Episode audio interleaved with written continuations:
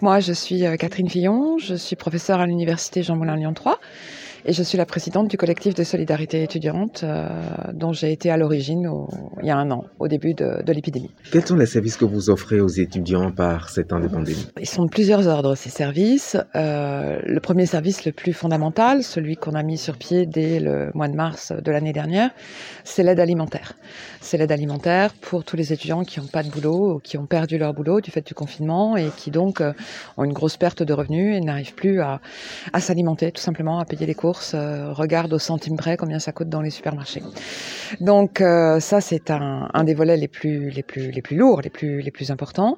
Mais il n'y a pas que ça parce que le collectif, enfin on a pris conscience dès le printemps 2020 qu'il y avait d'énormes problèmes psychologiques pour ces étudiants qui étaient confinés et donc on a bénéficié du, renfort et du soutien d'un certain nombre de psychologues et de psychothérapeutes qui euh, très bénévolement ont apporté leur aide aux étudiants en acceptant donc de les de les suivre, euh, de les entendre par téléphone d'abord, en visio, et puis maintenant, ben, à la faveur des évolutions, euh, il est possible de faire des rendez-vous en, en, présentiel, donc de pouvoir rencontrer et d'être suivi et épaulé par un psychologue ou un psychothérapeute. Et puis, euh, une autre idée qui, elle aussi, vient de l'expérience et de ce qu'on avait constaté au printemps dernier, à savoir que beaucoup d'étudiants étrangers étaient absolument seuls, ne connaissaient pas grand monde, restaient entre étudiants étrangers, n'arrivaient pas à tisser de liens avec leurs camarades français Et il était bien évident qu'à la faveur de ce deuxième confinement, qui était encore pire que le premier, puisqu'il est intervenu en tout début d'année universitaire, euh, les étudiants étrangers n'allaient avoir aucune chance d'intégration.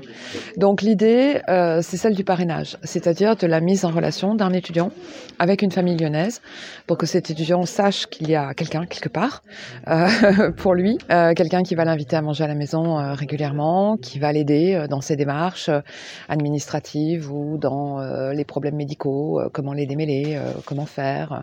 voilà. Donc euh, un étayage humain, quoi et qui permet à l'étudiant en plus de rentrer un petit peu plus dans la culture française. Alors, quelles sont les conditions qu'il faut remplir pour bénéficier de tous ces services euh, dont vous venez de parler? Alors, pour l'aide alimentaire, il suffit d'être étudiant inscrit en cours d'année universitaire, c'est-à-dire d'avoir une carte d'étudiant euh, en cours de validité, et puis euh, nous attester sur l'honneur qu'on est dans la difficulté. Euh, c'est vrai qu'on ne fait pas de vérification du niveau financier des étudiants, on n'a pas le temps, il y a trop de demandes, il y a trop de besoins. Donc, pour le moment, on se contente d'une déclaration sur l'honneur et d'une carte d'étudiant en cours de validité d'un établissement lyonnais ou même pas lyonnais. Parlons du kit alimentaire que vous distribuez. De quoi est-ce qu'il est composé ce kit En fait, nous, nous fonctionnons euh, sous forme d'une épicerie solidaire, c'est-à-dire que euh, on propose un certain nombre de produits que les étudiants choisissent, parce que pour moi, euh, c'est un peu bête de faire un, un panier type. S'il y a des choses que l'étudiant n'aime pas, il va partir avec quelque chose qu'il ne mangera pas, donc c'est pas c'est pas très intelligent. Et ce sera gaspillé. Voilà, c'est du gaspillage. Donc je préfère que l'étudiant ait le choix. Donc sur le plan alimentaire, il y a une base où on propose euh, bah, des produits de base, des produits de base d'une épicerie, c'est-à-dire de l'huile, de la farine, euh, du sucre, des produits secs, euh, évidemment euh, pâtes, riz, euh, semoule, lentilles, euh, conserves de, légumes, tous les produits du, petit euh, déjeuner, hein, le thé, le café, le chocolat, la confiture, euh, les céréales, le lait, bien sûr. On propose aussi, bien sûr, des fruits et des légumes frais et qui sont de bonne qualité, parce que ça c'est un gros sacrifice pour l'association, mais on commande à des producteurs qui sont très sympas parce qu'ils nous font des prix bien en dessous des prix du marché.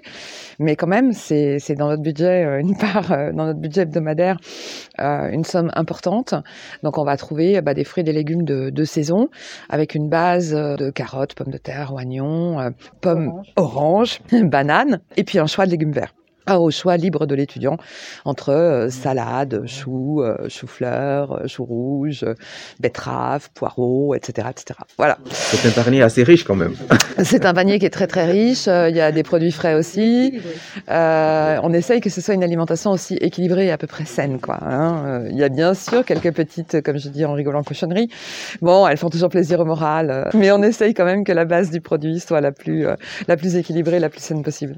Quelle est environ la valeur du kit alimentaire que vous distribuez Je pense que si l'étudiant allait faire ses courses dans un supermarché, il en aurait facilement pour 50 euros. Des choses que nous, que nous distribuons, bah, le prix, il est un petit peu variable parce que ça va dépendre, le prix de revient pour nous, il est, variable en fonction de, bah, des collectes qu'on a pu faire, des dons dont on a pu bénéficier. Mais je dirais que pour nous, ça tourne à 10-12 euros euh, au lieu des euh, 40 ou, 40 ou 50 que l'étudiant paierait euh, à l'extérieur, en supermarché. Après, ben, on en distribue euh, 3 300, entre 350 et 400 chaque fin de semaine. Là, on monte un petit peu plus de 400 ces temps-ci parce qu'on voit bien que les temps sont particulièrement difficiles. Dites-nous, pendant combien de temps pensez-vous encore pouvoir tenir sur cette distribution? Alors, on peut tenir sur un plan financier sans problème jusqu'au mois de juillet. Euh, le problème qu'on a, qui est autre, c'est euh, le problème du local. Parce que, euh, évidemment, une logistique comme la nôtre suppose beaucoup d'espace. Pour l'instant, on bénéficie euh, d'une mise à disposition de la maison Ravier par la mairie du 7e arrondissement. Mais cette mise à disposition est conditionnée à l'évolution de la situation sanitaire. C'est-à-dire que tant que la situation sanitaire est mauvaise, malheureusement, nous, on peut rester. Le jour où elle s'améliore, bah, très logiquement, la mairie du 7e rendra la maison Ravier à, sa destination première et donc aux associations qui, euh, qui ont des activités en, temps ordinaire. Et nous, on n'aura plus de local. Ça, c'est euh, un problème après, un problème qui nous préoccupe depuis, euh, depuis l'automne dernier. Toutes nos sollicitations en direction des pouvoirs publics sont restées sans réponse pour le moment. Donc, euh, on est très embêté par ça parce que si dans 15 jours ou dans un mois, on nous dit, ah ben, on rouvre la maison Ravier, nous, on a de quoi faire des distributions alimentaires, mais plus de lieu où les faire. Pour pouvoir les distribuer. Ouais, voilà. Donc, en clair, les étudiants qui euh, envisagent de rester sur Lyon pendant les vacances d'été euh, peuvent compter sur euh, vous pour s'alimenter. Si on a un local, oui, on sera là. En tout cas, si on trouve un local, on sera là au moins jusqu'en juillet.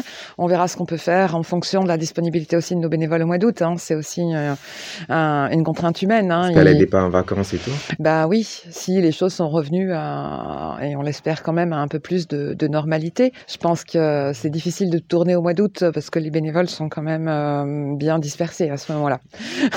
en juillet, je pense qu'on peut encore y arriver, puis on reprendrait, en, on reprendrait en septembre. Mais la grande question, c'est celle du local. Qu'est-ce que vous avez à dire euh, à vos partenaires traditionnels et aussi euh, aux esprits généreux?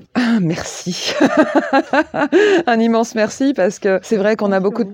on a en compte sur vous, on a besoin de vous. Il y a eu un bel élan de, de solidarité à, l'égard des étudiants ces, ces, dernières semaines. Ce que j'espère, c'est qu'il ne sera pas éphémère, c'est-à-dire que bien sûr, les ont été très choqués par les deux tentatives de suicide du mois de janvier euh, à Lyon. Mais en fait, cette crise, elle ne fait que révéler et accentuer quelque chose qui existait bien avant, enfin avant le, le printemps dernier.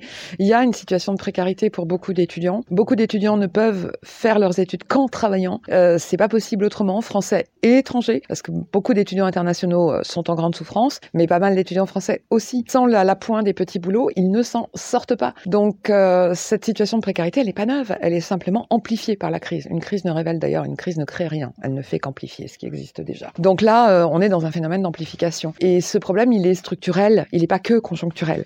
Donc c'est le message aussi que je voudrais faire passer à nos partenaires, c'est que ce problème-là, il existait avant, il existera après la crise du coronavirus, c'est tant est qu'on en sorte relativement rapidement. Donc l'effort, il est à intégrer dans la, dans la longue durée. Les étudiants, quand ils s'inscrivent, ils ont la possibilité de nous dire quels sont les, les, leurs besoins. Et euh, en fonction de ces besoins, dès l'année dernière, on a commencé à essayer d'y répondre. On nous a fait part de besoins en, en vaisselle, en vêtements, cet automne en couette, en couverture, parce que on n'avait pas, ou en vêtements chauds, parce que euh, parfois quand on vient de l'autre bout du monde, où il fait beaucoup plus chaud. et, on vient, et on vient avec une petite valise. On ne le prévoit pas forcément. On ne prévoit pas forcément, puis de toute façon on trouverait pas sur place même avant de partir de, de l'Afrique subsaharienne la doudoune nécessaire à la survie au climat à Lyon. Donc euh, l'hiver. Donc euh, effectivement, il y a eu euh, aussi des collectes d'organiser pour les vêtements, pour la vaisselle, pour les livres, les objets de, de, première nécessité. On a eu un don très très chouette d'une société qui s'appelle Electrodépôt, qui nous a donné il n'y a pas très très longtemps plein de, de, de, petits électroménagers. C'est parti en trois heures, ça. Hein, les petits mixeurs, les petites bouilloires, les choses comme ça. il y a des besoins aussi évidents des étudiants en, en papeterie, donc en fourniture scolaire. Mmh. Donc la semaine dernière, Lions Club, Lions Club, a fait une, une distribution de, de fournitures, mais bon, ce sont des besoins récurrents, voilà, qu'on essaye aussi de satisfaire. Merci bien pour votre disponibilité. Bah, je vous en prie.